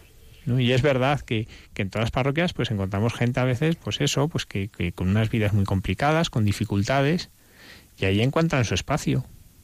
Y eso es, no es la parte asistencial de Cáritas. Las personas no buscan que les ayudes a pagar nada, ni siquiera comida. Buscan eso, que, que se les valore, que se les mm, quiera, que se les quiera, porque en el fondo al final el déficit principal es de amor, ¿eh? O sea, la gran pobreza es pobreza de amor muchas veces. La gran pobreza de muchas personas es que no sienten que nadie les quiera. No encuentran que nadie les valore, ¿no? Y, encuentran, y de hecho el símbolo de Caritas son los corazoncitos, ¿no? Pues personas que, les quieren, ¿no? Que les, les, les están dando un amor, ¿no? Un amor que es el del Señor. Yo solamente quisiera añadir un pequeño pensamiento de experiencia, ¿no? Que porque ya el padre Javier lo ha dicho, ¿no? Pero me conmueve también ver por la experiencia de estos años en, en la parroquia, ver cómo estas personas que, que han sido ayudadas también muchas veces se convierten en personas que ayudan, que ayudan a los otros, ¿no? Porque se han sentido, como decía el padre Javier, queridos, se han sentido valorados, amados, y ellos pues también quieren pues entregar eh, sus vidas pues para dar aquello que han recibido gratis, ¿no? Que es esa acogida y ese amor. Decía Almudena también, lo he visto en la parroquia, ¿no? Que pues muchos necesitan ser escuchados, necesitan que, se les quiera, ¿no? no tanto el alimento material, que es el que damos nosotros, pues solo tenemos para dar comida, ¿no? Pero sí, como muchas veces, pues la gente que viene, pues desahoga y descansa, descansa en nosotros. Yo quería preguntaros em, cómo se da eh, respuesta al dolor del que del que está sufriendo, ¿no? Y que en muchos casos ni conoce al Señor, ¿no? Porque la vida de una parroquia, pues, eh, pues eh, la entiendo también como, como pues un lugar de, acogida del necesitado, ¿no? O sea, yo Mm, la verdad es que cuando he estado viviendo eh, fuera de España, estudiando o cualquier cosa, lo primero que piensas es donde hay una parroquia. No me encuentro, ¿sabes? Me, encuentro sola, necesitada de, de, cariño, de... Pero eh, la parroquia siempre pues ha sido el primer lugar donde muchas personas creyentes y no encuentran pues su lugar de, acogida, ¿no? Donde me darán un bocadillo, donde me, ayudarán. Eh, me han cortado la luz, a lo mejor quizá en, la parroquia me puedan ayudar a este mes, ¿no? ¿Cómo se eh, bueno cómo se responde no a estas vidas no muchas veces rotas no que llegan a una parroquia y que buscan que buscan ayuda bueno ahí hay tantas cosas que es, interminable, ¿no? Pero es verdad que experimentas una falta de tiempo para todo lo que llega. Es, verdad que eh, hay tantísimas cosas, tantas cosas que, que, hacer, tantas dificultades en las personas que, aunque digamos, pues a las parroquias va muy poca gente ya, pero te llenan todo el tiempo, porque eh, a veces hay gente que dice, ay, es que a los curas habría que verlos rezar, y yo siempre decía, pues yo lo intentaba, pero es que era ponerme a rezar y venía alguien, o sea, no, si te ven rezar, piensan que no tienes nada que hacer, entonces aprovechan, ¿no? Entonces, si querías rezar, tenías que hacerlo a puerta cerrada, porque si no era imposible, ¿no? Y esa es la experiencia de todos los sacerdotes que conozco en general, ¿no? Pues porque eh, realmente, pues en, hay muchísima necesidad, ¿Y cómo se responde? Pues de tantas maneras porque cada uno necesita algo distinto, ¿no? Cada uno necesita, pues por ejemplo, ante la muerte. Yo, yo llego al tanatorio y decirme, mira, aquí no creemos, no nos hable de Dios. Entonces dice, bueno, entonces ¿para qué me han llamado? No, te llamado porque eh, en un momento de dolor y sufrimiento, pues han necesitado al sacerdote en que ni crean, ¿no? Pero sí sienten las, la necesidad de que alguien les diga unas palabras de consuelo. Y eso es lo que haces. Eh, en otros en otros momentos pues eh, es más esa escucha eh, otras veces es más el ayudar pues por ejemplo pues ante las dificultades con los hijos pues venga tráemelos a la parroquia.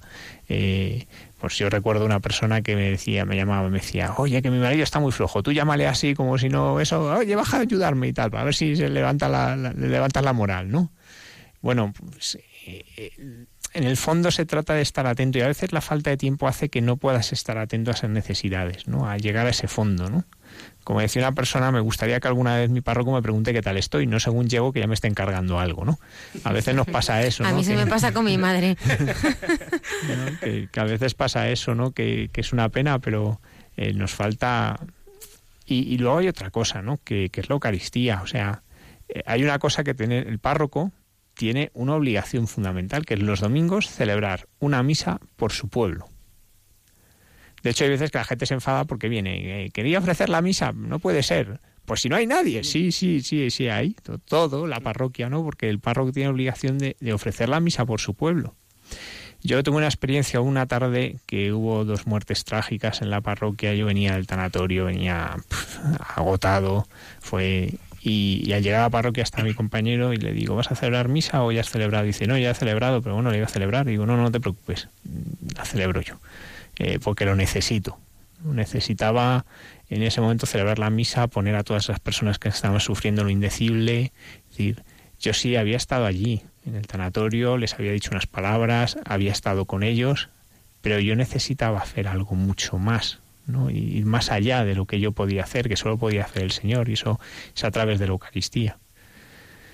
Bueno, pues es que ya digo, ahí hay, todo el mundo, ¿no? Que se pueden poner miles de ejemplos y, en cada uno en la parroquia ve los suyos, ¿no? Yo, por ejemplo, en la parroquia cerca había una institución psiquiátrica, Y de vez en cuando, pues alguno de esos enfermos pues venía allí y hacían cosas peculiares y todo el mundo lo veía, ¿no? Eh, bueno, pues, pues, me acuerdo una vez que vinieron los hijos de una mujer pues a darnos las gracias, decía, porque aquí la tratáis bien. ¿no? Pues, pues sabéis, en vez de echarle la bronca porque canta la aleluya en el momento del gloria y canta el Señor ten piedad en el momento del santo, pues la tratéis con cariño. ¿no? Pues a veces basta eso, ¿no? Es, esa cercanía y ese, ese, bueno, pues, pues aceptar a las personas, ya eso, también eso ayuda a sanar, ¿no? Y ayuda a curar. Isaac, qué, mm, qué necesidades eh, tienen las personas, por ejemplo, que se acercan a, a tu parroquia?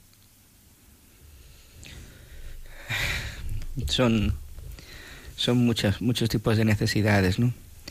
Eh, sobre todo si uno se para a pensar y, va al corazón de las personas, es ahí donde hay muchas necesidades, ¿no?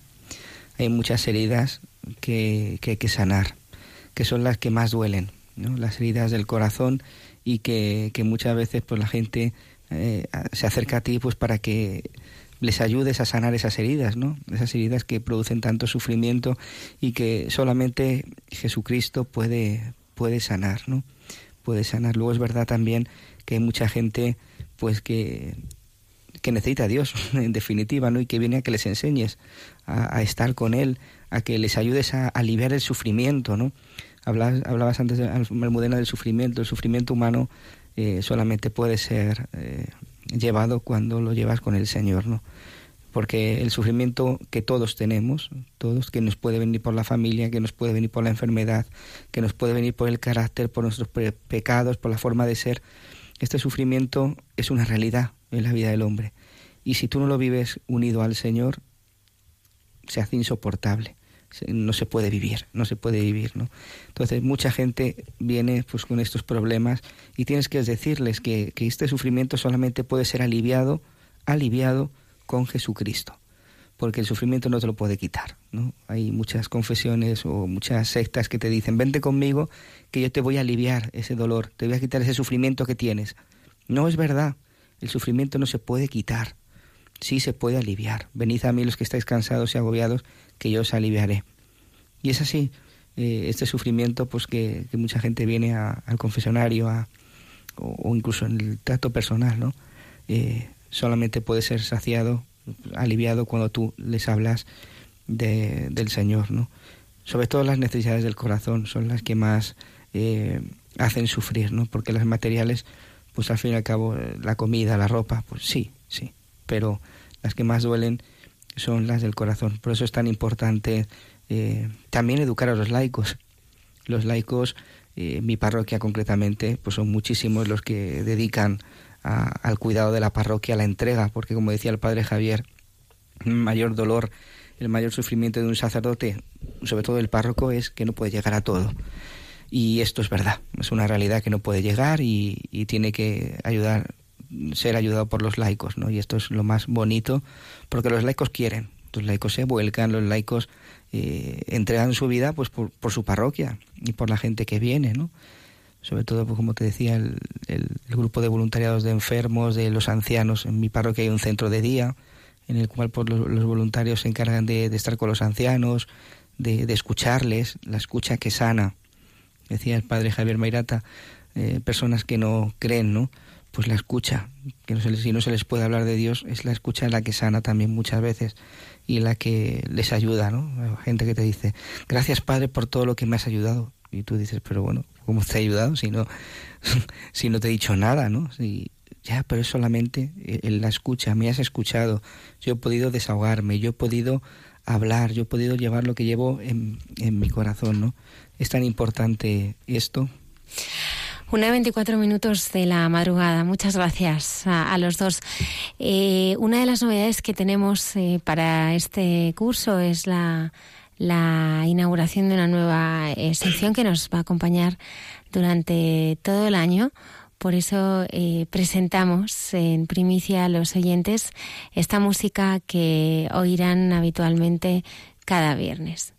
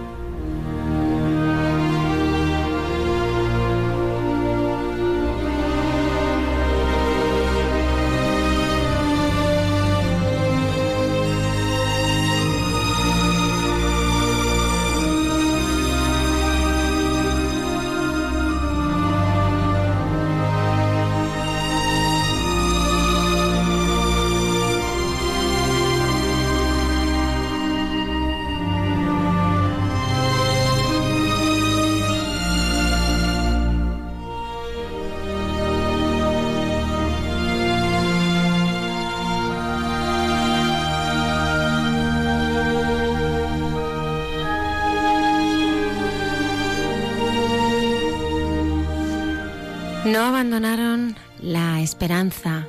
Es esta nueva sección que nos acompañará cada viernes con un protagonista, el padre Javier Mairata. Bueno, la sección se llama No abandonaron la esperanza porque en la Divina Comedia, en la Divina Comedia Dante eh, pone en las puertas del infierno, en las puertas del infierno y pone aquellos que entréis abandonad toda esperanza.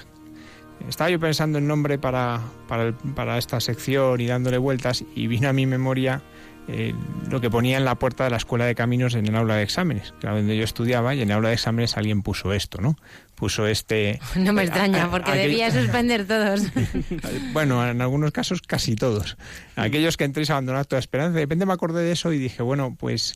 Porque esta sección lo que quiere es precisamente aquellos que no abandonaron la esperanza en los infiernos de la vida. ¿no? Si entendemos el infierno en el sentido de esos lugares en los que parece que no está Dios porque lo que abunda es la maldad del hombre, sin embargo, Dios mueve corazones que dan fruto y que son los que sostienen la esperanza, no solamente la propia, sino la de los demás. Bueno, pues son ejemplos que, vamos a buscar de testigos a lo largo de la historia, pues que no abandonaron la esperanza en momentos en que todo parecía que les invitaba a ello. ¿no? Queremos traer no solamente personas de fe, también personas pues que desde eh, su realidad, pues con su bondad, con su amor, eh, fueron capaces de, sostener la esperanza, como decimos, y de, y de permitir que en medio de, un infierno pues se mostrase como Dios vence. Pues traeremos algunos muy conocidos, como Maximiliano María Colbe, el santo que murió en Auschwitz, que es un ejemplo palpable de ello, ¿no? Eh, eh, hoy precisamente, bueno, ya estamos a día 2, ¿no? Pero este día 1 pues recordábamos el comienzo de la Segunda Guerra Mundial. Varios ejemplos son de, esta Segunda Guerra Mundial que fue tan atroz. ¿no? Recorreremos pues algunos testimonios que como Karl Eisner. Karl Eisner es un sacerdote que tuvo que hacer suyo ese lema que invita a la Madre Maravillas a los sacerdotes, que dice, celebra tu misa como si fuese la primera misa tu última misa, tu única misa. Karl Eisner solo pudo celebrar una misa.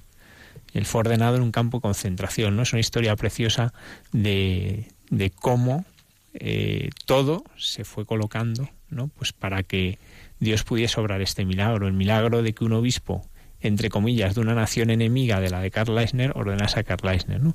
Bueno, pues, pues lo veremos. Veremos también, recordaremos el testimonio de aquellos 33 que quedaron encerrados en el pozo en Chile, ¿no? Que, bueno, pues gracias a que allí había una persona de fe evangélica, pues también le supo sostener. Recordaremos a Ángel Rojo, que tanto salvó en Madrid del 36, eh, desde su, su agnosticismo y su anarquismo. Recordaremos también, bueno, pues a tantas personas pues que, que han sabido hacer el bien, ¿no? Vamos a ver, eh, pues cada semana veremos alguno de estos testigos, testigos de que el amor es más fuerte que la muerte. Testigos de que el amor vence al odio.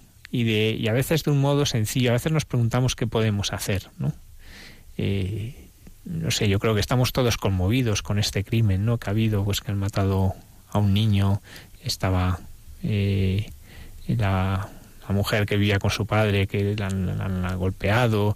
Son cosas en las que uno dice pero pero qué nos está pasando no que, que lleva a alguien a hacer esto no y, y cuando uno ve estas realidades, ¿no? De, tanto sufrimiento, de tanto dolor, hace poco los atentados, ¿no? En Barcelona, eh, yo qué sé, pues por ejemplo en esto de los atentados, ¿no? Ese niño que estaba pues boca abajo en el suelo muerto y una persona lo coge, se pone junto a él y aunque le decían que se fuese porque había peligro, no se quiso separar de ese niño. No quiso separarse, no quería ese niño que estaba en sus últimos momentos o tal vez ya muerto, no quería dejarle solo. Pues en medio de tanto sufrimiento, en medio de tanto miedo, en medio, esa persona supo tener el valor de mantener esa pequeña llama de esperanza, ¿no?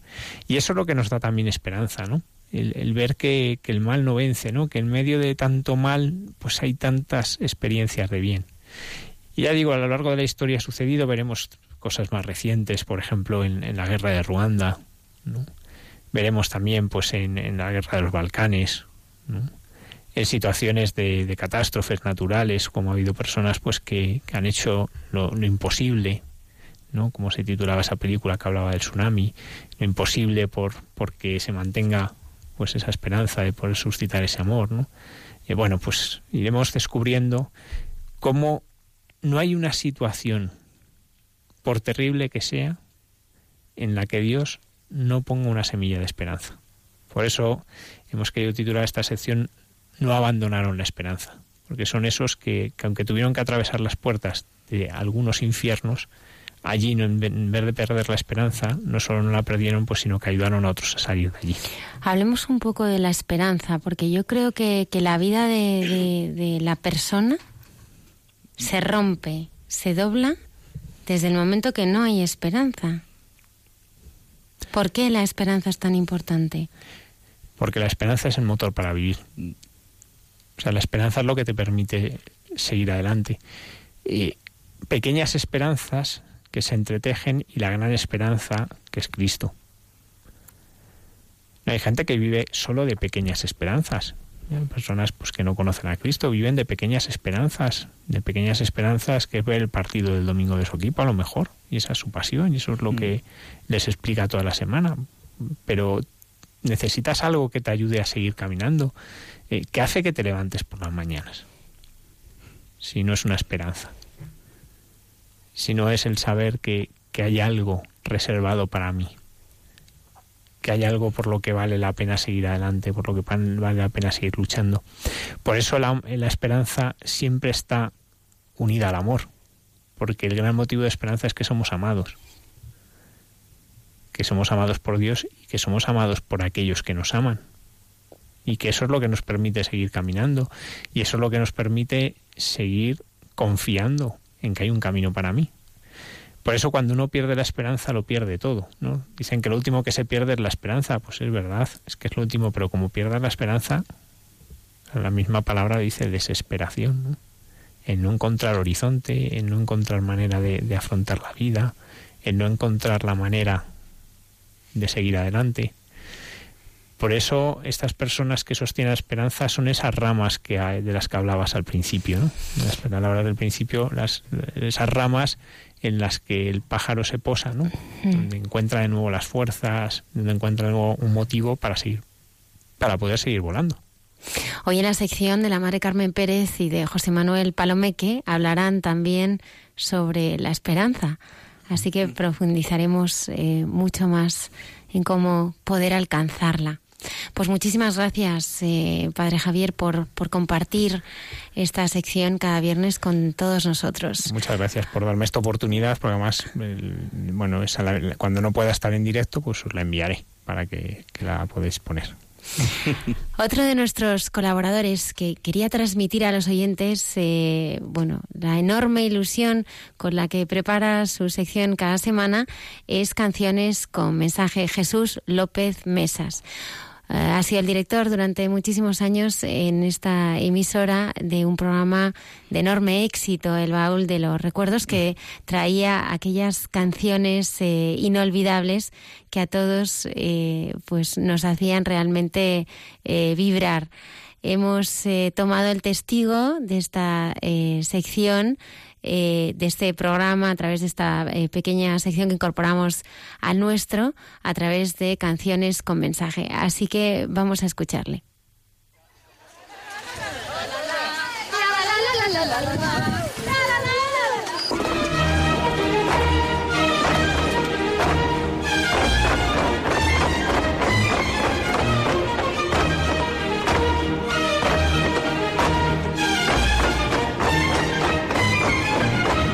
Canciones con mensaje con Jesús López Mesas.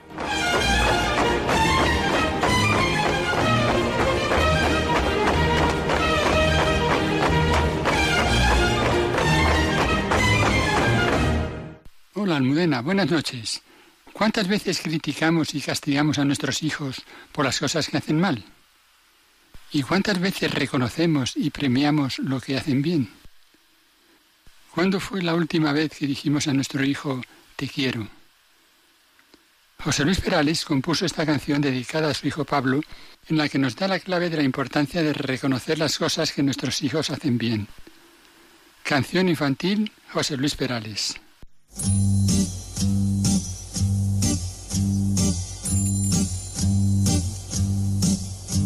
por haberte lavado las manos y desayunar, por haberte vestido tú solo, por haber dado un beso a mamá, por haber ido hoy al colegio, por haber compartido tus juegos. Hoy te voy a contar otro cuento que te gustará. Y el pequeño sonríe y abre los ojos mira en silencio y va poco a poco buscando sus brazos y el padre lo besa y empieza su historia. Y el pequeño pregunta y el padre le cuenta y el niño lo escucha y el padre se inventa y el niño se duerme escuchando ese cuento y el padre comenta te quiero por haberte tomado el jarabe que sabe tan mal, por haber ordenado tus cosas, por haber aprendido a rezar, por haber regalado a María ese coche que tanto quería. Hoy te voy a contar otro cuento. Que... ¿Sabéis por qué creo que esta canción gusta? ¿Por qué? Porque todo el mundo nos sentimos identificados con algo de lo que dice. Sí. Absolutamente, es verdad. Hay alguna cosa que te recuerda a, a eso me pasaba a mí. el jarabe que sabía tan mal. en mi caso las inyecciones que dolían tanto. pues, yo creo que esa es la fuerza de esta canción. No, a lo mejor no es así, pero a mí me parece que esa es la fuerza, ¿no? El, el que hay algo que nos recuerda a nuestra infancia. Sí, a mí mi madre me enseñó a rezar. Justo estaba pensando, pero yo Mi con mis madre me abuelos. enseñó, me enseñó a rezar siempre antes de, de dormir, ¿no? Yo creo que, que, bueno, pues era el mejor momento del día, ¿no? Ese momento en el que rezábamos mis hermanas y yo con mi madre antes de dormir. Además que no se olvidaba ninguna noche, ¿eh? O sea, siempre, siempre, bueno, pues venía, ¿no? A, a rezar. Así que muchísimas gracias Jesús por, por haber compartido esta canción con nosotros. Una y 39 minutos de la madrugada, 12 y 39 minutos. Y también saludamos, ¿verdad, Padrisa? Que no lo hemos hecho a todos nuestros oyentes que nos están escuchando con diferencia eh, horaria en Estados Unidos, Europa, eh, Sudamérica. En eh, Houston. Y que nos escuchan, sí, nos escriben. Sí, sí, nos escriben al WhatsApp, nos escriben a... Y también nos contactan por, por Facebook. Sí. La hermana Carmen Pérez y José Manuel Palomeque nos hablan esta noche de la esperanza. Eh, un tema que hace muy poquito hemos comentado como presentación de la nueva sección del, del Padre Javier. Así que vamos a escucharles.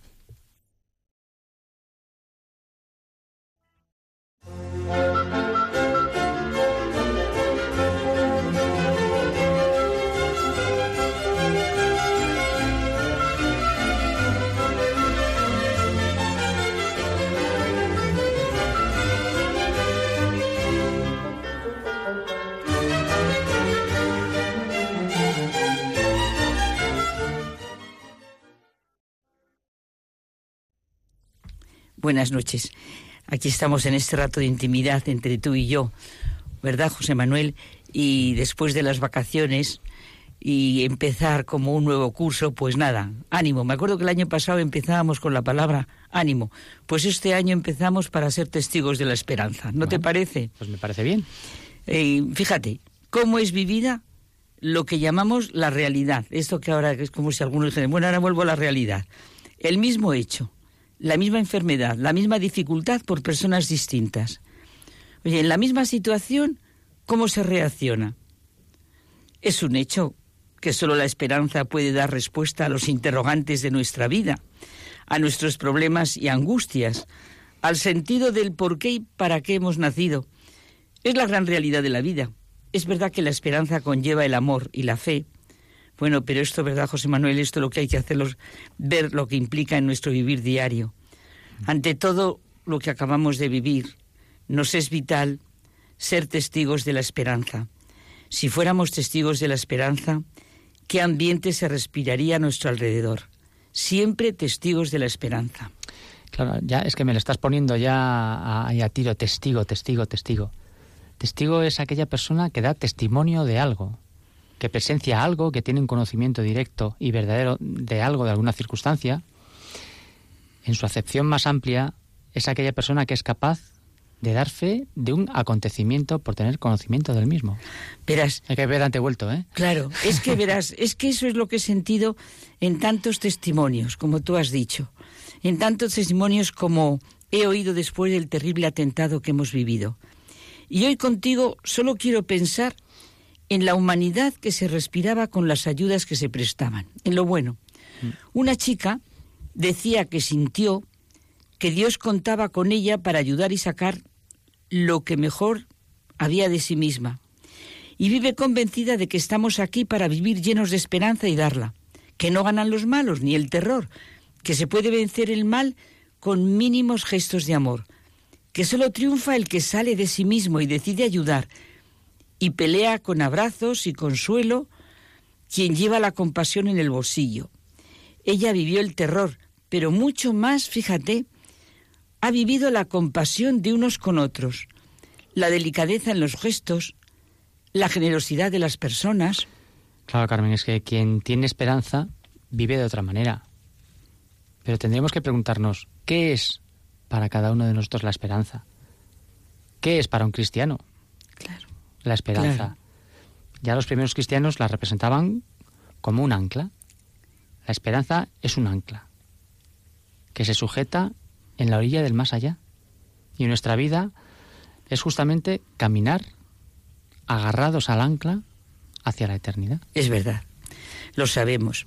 La esperanza, como dice el Papa Francisco, no es el optimismo ni la capacidad de ver las cosas con buen ánimo, es la más humilde de las tres virtudes, porque está oculta en la vida. Sí, Carmen, es que la fe se ve, se siente, se sabe lo que es aquel que la tiene. La caridad se hace, se sabe lo que es, claro. se manifiesta en los hechos. Pero, ¿qué es la esperanza? Es una virtud arriesgada. Es una virtud de ardiente expectativa hacia la revelación del Hijo de Dios. Tener esperanza es estar en tensión hacia esta revelación, hacia esta alegría que llenará nuestra boca de sonrisas. Claro. San Agustín siempre nos comunica esperanza, me ha comentado mi amiga María José. Hombre mortal, Dios te ha prometido que vivirás eternamente. ¿No lo crees? Créelo, créelo, pues es más lo que ha hecho que lo que te ha prometido. ¿Qué hizo? Crear el mundo, redimirte, morir por ti. ¿Qué prometió? Que vivirás con Él. Es más increíble que el eterno muera que el mortal viva eternamente.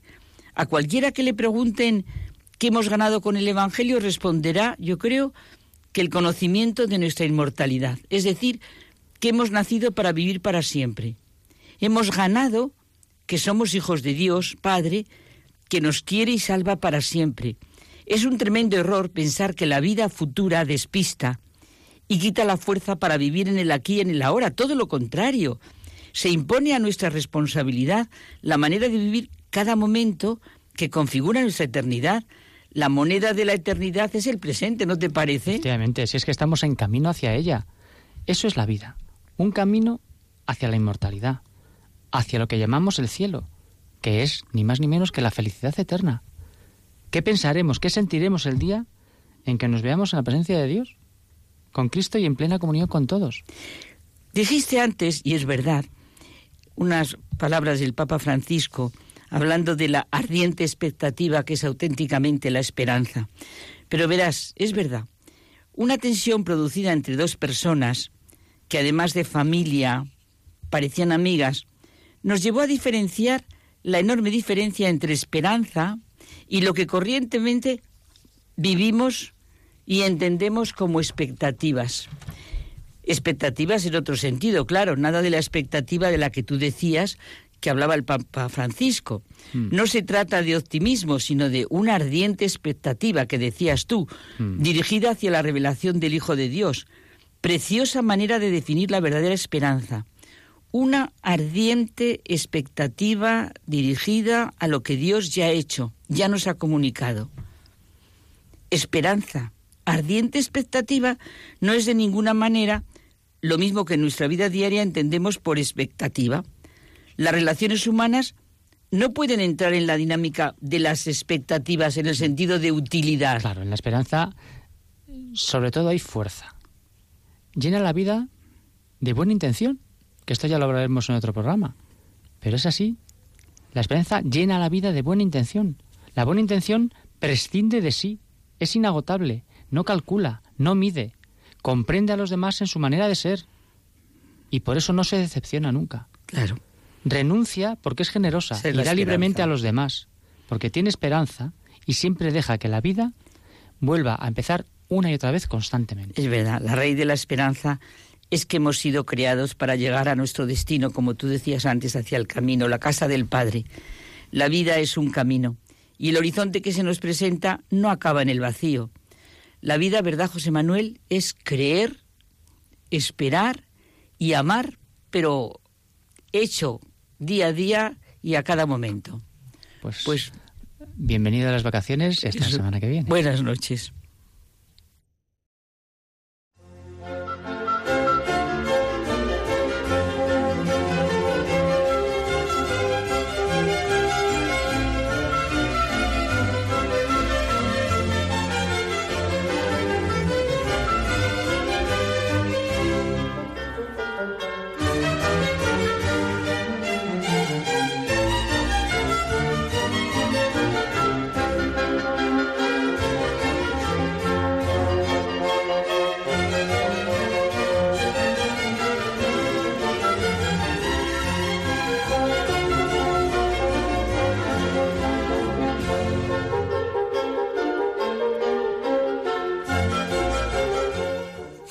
Bueno, os quería preguntar antes de terminar el programa, que estamos ya eh, muy cerca, escasos minutos, que eh, me hablarais de vuestro santo favorito, de aquel santo que, bueno, bueno, Isaac, es que eh, tú, lo- tú lo Yo tienes muy fácil, ¿no? Porque eso me va a dar pie para contar algo que quiero eh, adelantar a los oyentes. A ver, Padre Isaac, Pues mira, yo te voy a decir un santo no favorito. me digas nada, que ya lo sé. No, te voy a decir otro, otro. Otra, otro otra también- además del Padre Pío, de otro Pietrechina. Que ya lo celebraremos dentro de poco, entramos en el mes. Pues eh, uno de los santos que a mí también me gusta mucho es San Francisco de Asís, de la familia, ¿Por qué? por la forma que ha tenido de vivir el Evangelio, de vivirlo con radicalidad. Él decía que el Evangelio había que vivirlo sin glosas, es decir, sin comentarios, es decir, con tal y como el Señor nos lo ha dicho, porque es la fuente de la alegría. Y esa es la alegría que Él nos dice San Francisco de Asís en sus escritos, vivir con alegría cada una de las situaciones que, que sucede, ¿no? incluso en los momentos de dolor, de sufrimiento, y esto es cuando se vive con autenticidad, con radicalidad el Evangelio. Padre Javier, San Ignacio Loyola, ¿por qué? por los ejercicios espirituales, sin lugar a dudas. ¿Por qué? Pues porque ha sido algo que siempre me ha ayudado mucho. Y, y siempre a través de la vida de San Ignacio, pues ver cómo ha sido la respuesta providencial de Dios en un momento de la historia dramático, ¿no?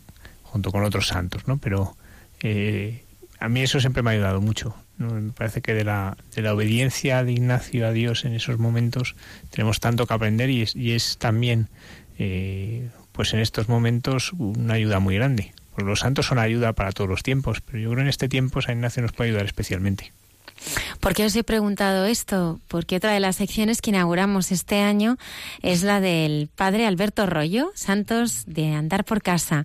El padre Alberto que ha estado acompañándonos eh, en algunos programas durante este curso, durante este curso presentará eh, también eh, cada viernes eh, un santo para que podamos eh, conocer su espiritualidad y qué aspectos eh, de su personalidad, de su vida espiritual, eh, pueden ayudarnos a vivir eh, ahora en nuestros días. Además conoceremos a muchos santos que no son muy conocidos. Sí, que no que nunca hemos oído, están en el en el santoral. Recorda- recordemos eh, a los oyentes que el padre Alberto Rollo Mejía es consultor de la Congregación para la Causa de los Santos, el lugar donde eh, estudian la vida de, lo- de las personas que, que, que aspiran a ser nombrados por el Papa como santos, ¿no? Y, y nos van a contar, pues eso, vamos a conocer historias preciosas de santos que jamás hemos escuchado porque no son de nuestro país quizá, sino que son de otros países que, que no están en, el, en nuestros calendarios, ¿no? Pues comenzará dentro de, muy poquitos viernes, así que le daremos la bienvenida en este programa. Hemos casi terminado. Recordar a nuestros siguientes que pueden contactar durante la semana eh, con nosotros a través de una dirección de correo electrónico de mucha gente buena, arroba radiomaria.es y también eh, mm, a través de, redes sociales, eh, Facebook y Twitter. Y luego también, ¿sabes, Almudena, que podemos descargarnos los programas a través del postcat, ¿verdad? Sí, ahí tenemos muchos eh, seguidores y les agradecemos mucho a los eh, oyentes que, que, sabemos que quizá a estas horas no pueden seguirnos, pero que se descargan el, el programa para escucharnos durante la semana. Así que eh, estamos, les damos las gracias. Sí, por supuesto. Gracias, eh, Padre Isaac, y muchas gracias también al Padre Javier que nos ha acompañado esta noche. Muchas gracias a vosotros. Gracias, Isaac. Muchas gracias, Almudena, Javier. Vamos a terminar este programa como más nos gusta hacerlo, que es eh, rezando. Como decía el Padre Juan José Martínez Tur, nuestro eh, primer invitado, la oración es la que da sentido a todo sin esa oración, sin ese trato personal con el Señor, somos como, como un árbol seco, un árbol eh, que se ha quedado sin ramas y tampoco en el que nadie puede, puede posarse. Hasta el próximo programa aquí en Hay Mucha Gente Buena. Muchas gracias.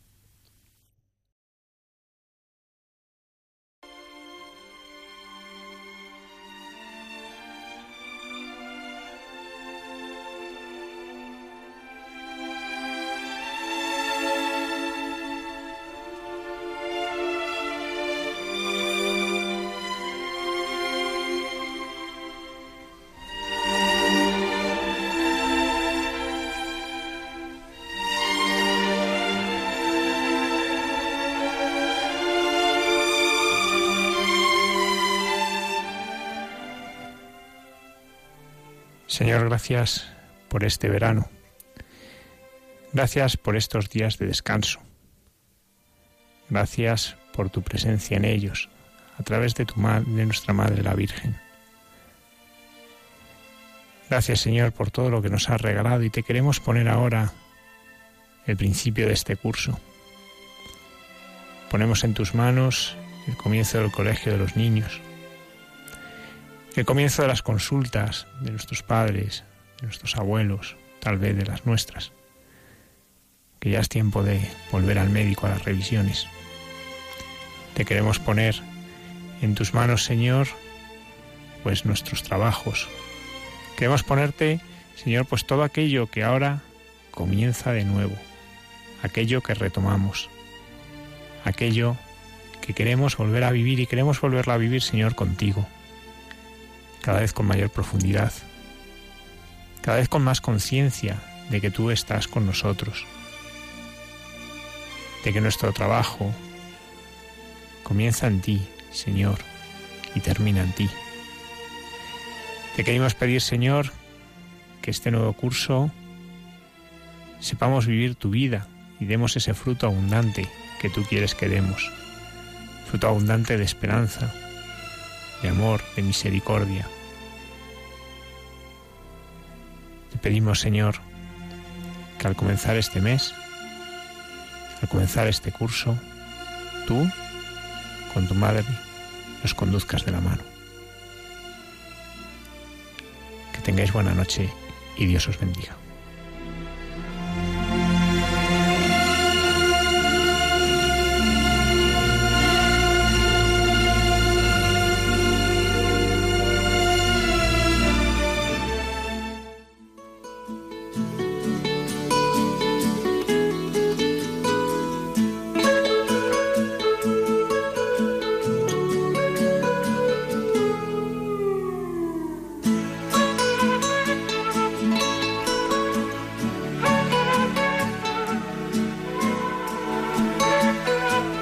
Y así finaliza en Radio María. Hay mucha gente buena. Un programa dirigido por Almudena Delgado.